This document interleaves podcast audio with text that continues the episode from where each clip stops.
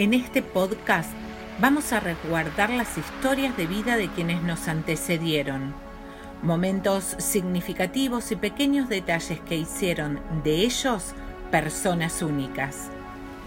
El objetivo es guardar en el espacio aquello que la memoria y los años pueden olvidar.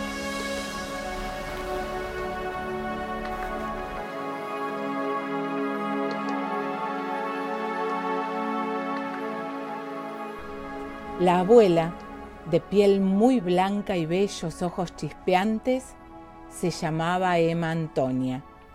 Nació en 1916, pero siempre decía que era del 17. No lo hacía de coqueta, pero le gustaba mucho el tango y varias de las frases que decía eran traídas de este género.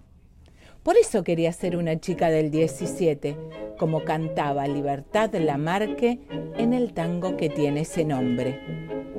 La chica del 17 de la plazuela del tribulete nos tiene con su toalete revuelta la vecindad. La gente se la critica porque hace Emma nació en Pilar en octubre de 1916, pero nunca conoció a sus papás biológicos. La crió un matrimonio francés de apellido Chatelain, que tenía una fonda y un pequeño hospedaje para viajeros en 11 de septiembre y Junín, entre la estación de trenes y la plaza céntrica de Pilar. A los 16 años se casó con José Bianchetti, quien trabajaba en el cementerio municipal. El matrimonio entre ellos no duró mucho. Cuando José se enfermó, ella lo ayudaba como podía en el trabajo. Pero después de su muerte todo cambió. Quedó con un hijo de 12 y una hija de dos años. En el medio de los hermanos hubo una beba que murió a poquito de nacer. Emma la llamó Margot, como el tango de Gardel. Ahora te llaman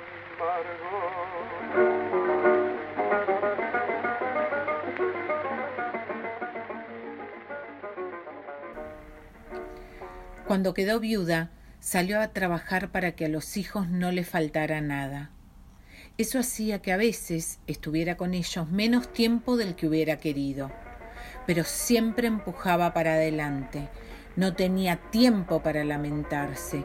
Sus dos pequeños necesitaban, más que nunca, una mamá fuerte. Era una persona alegre de verdad. Eh, te recibía siempre con una sonrisa de las que contagian, las que causan gracia, las que te hacen sentir bienvenido.